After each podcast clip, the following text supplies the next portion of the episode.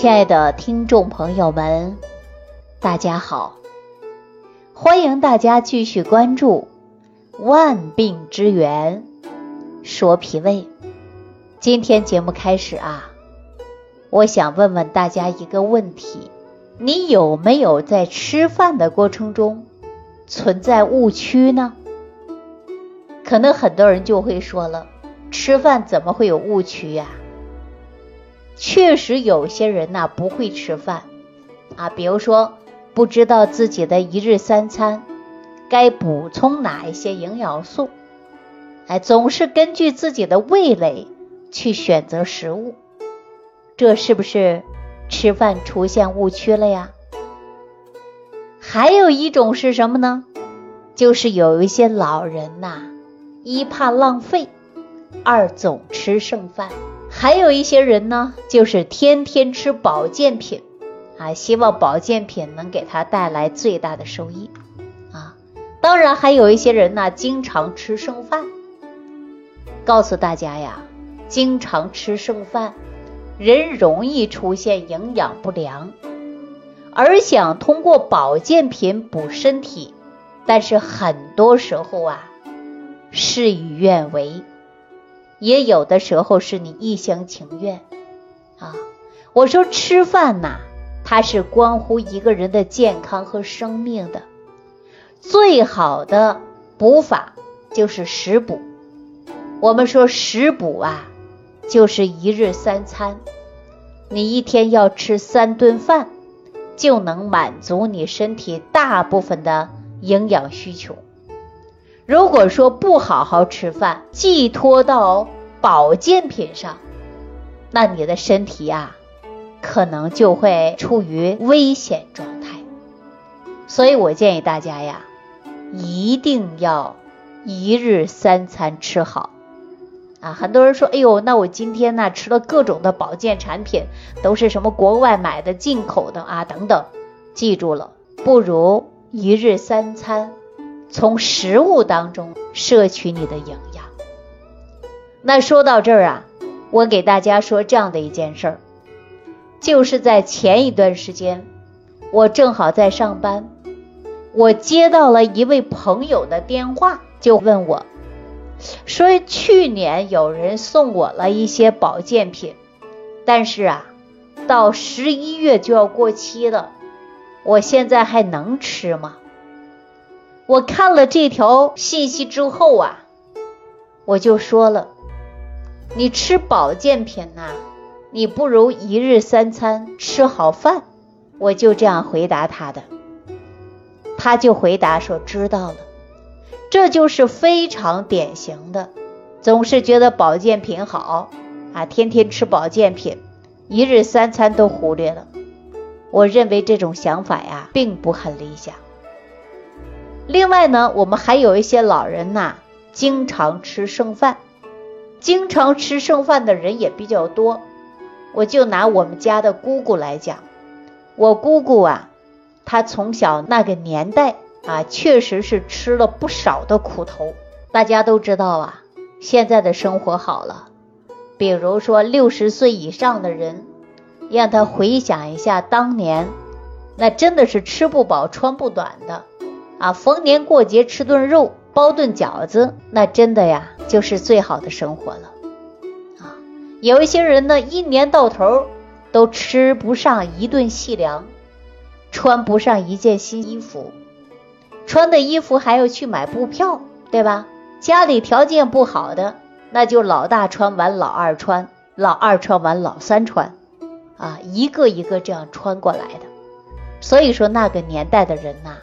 就不浪费啊，其中我姑姑就是一样，她不浪费，比如说剩饭她不扔，过期的食品她也不舍得扔，过期的药品也不舍得扔，只要认为没坏还能吃啊，她坚决就不扔，每次都一样，尤其是在粮食上，她更不浪费。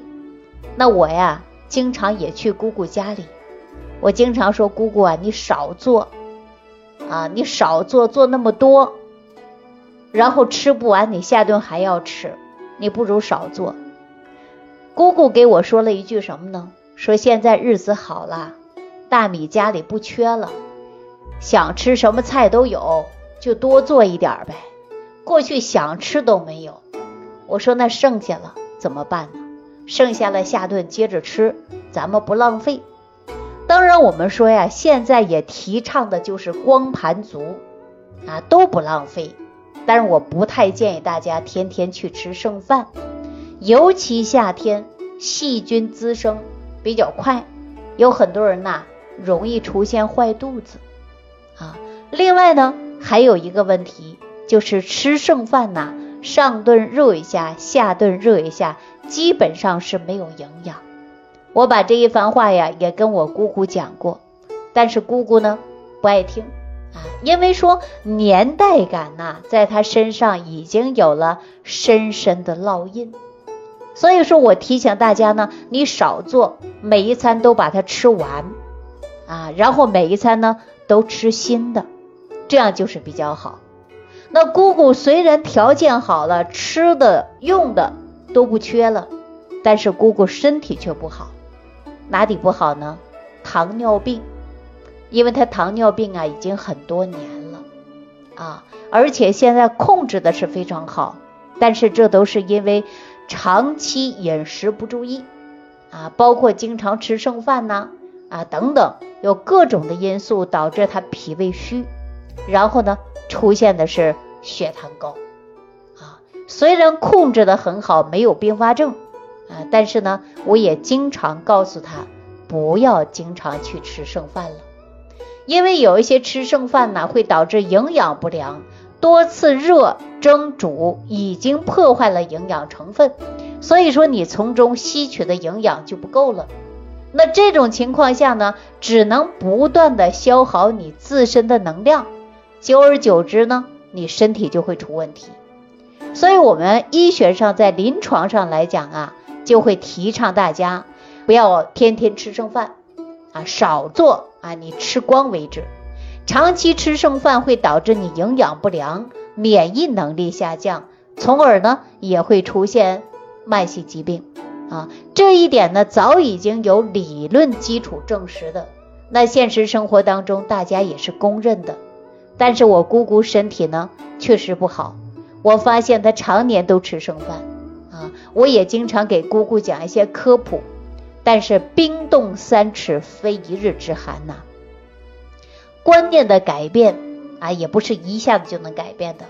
我曾经也跟我的父母交流的时候，告诉他们啊，说节约是好习惯，不浪费，这是几千年以来我们老祖宗留下来的真理，我们必须要遵守。但是呢，一定要记住了，不浪费的前提不是让你天天吃剩饭。你要把自己做的少做啊，一家几口人你做好的饭菜差不多，你就不要剩了。所以我很多的时候呢，跟姑姑交流，姑姑也很生气啊，说你们现在生活条件好了，不知道日子怎么过了。我也说了，几千年留下来的啊，我们要遵循的是什么呀？就是不浪费，这是老祖宗留下来的真理。但我们只要少做。你不剩不就可以了吗？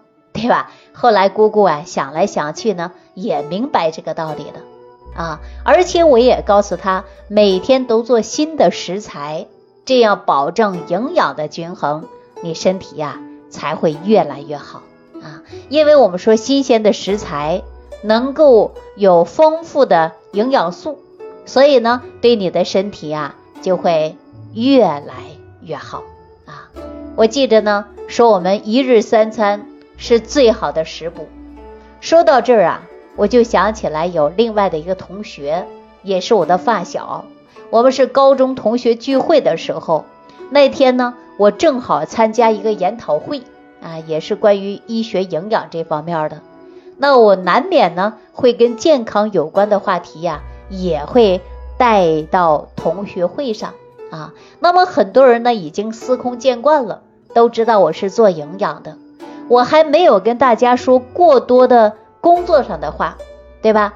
那谈着谈着呀，就有人说了，哎，我经常吃饭呐，也在细嚼慢咽啊，但是我的身体呢，不知道怎么搞的，不是很好你能帮我看一下吗？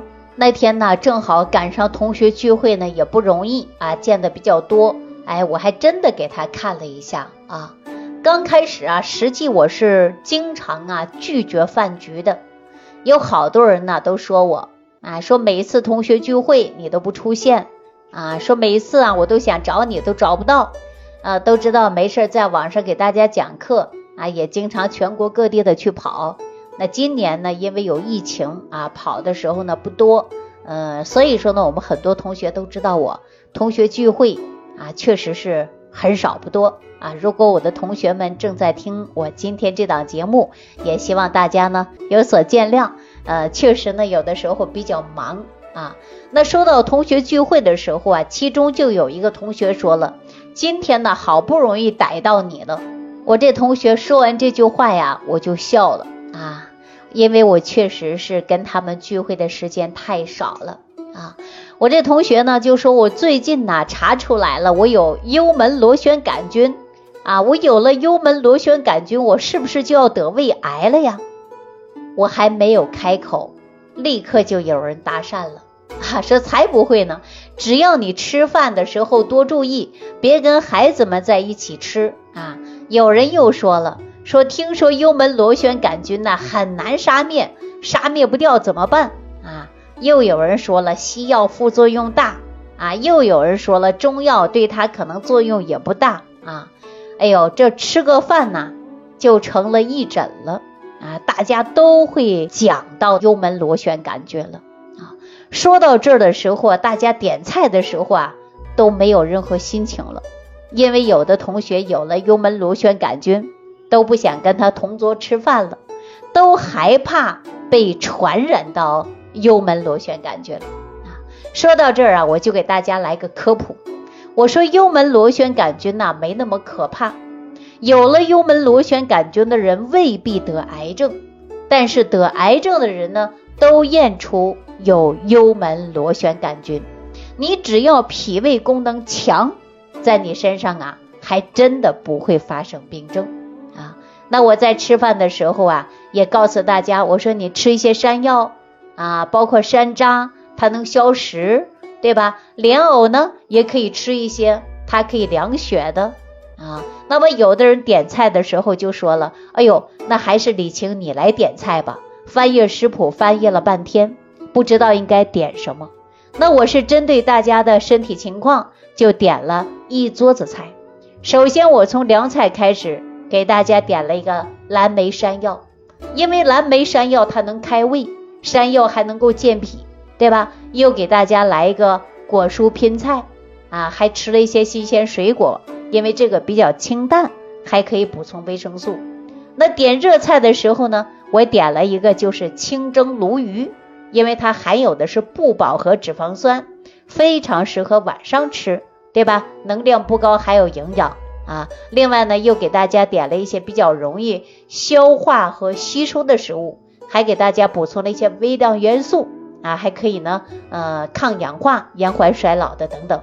我把菜点完之后，我又跟大家讲过这菜应该如何去吃，我们应该一日三餐怎么样的去避免自己呢营养不良。那说到这儿啊，其中有一个同学就讲到自己有幽门螺旋杆菌了。而且呢，非常注意的拿了公筷，拿了餐盘儿啊，自己在这吃。虽然同学之间看上去很尴尬，感觉自己格格不入啊，但是呢，为了健康着想，他自己做到了。那今天呢，我就告诉大家，幽门螺旋杆菌没那么可怕。有的人呢是没有症状，但是他确实是有幽门螺旋杆菌存在。有的人呢胃酸打嗝胀气。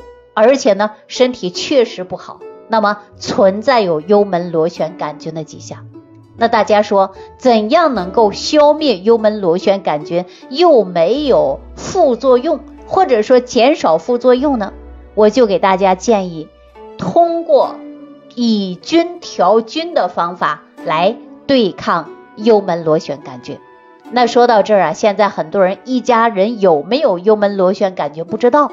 但是有一家人呢，可能会出现胃胀、胃痛、打嗝啊、反酸啊，经常啊不消化，而且呢又没有到医院去检查过自己是否有幽门螺旋杆菌。那在此呢，我今天呢想送给大家测试幽门螺旋杆菌的一个测试剂。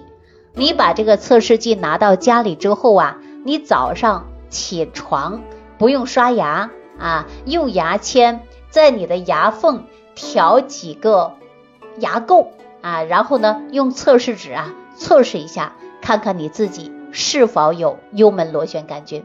如果有幽门螺旋杆菌的朋友，你可以直接以菌调菌的办法来减少药物对你身体的破坏。啊，那大家说怎么样能够领取到呢？你可以直接留言给我。好，非常感谢大家收听今天的万病之源说脾胃，下期节目当中再见。感恩李老师的精彩讲解。如果想要联系李老师，您直接点击节目播放页下方标有“点击交流”字样的小黄条，就可以直接微信咨询您的问题。祝您健康，欢迎您继续收听。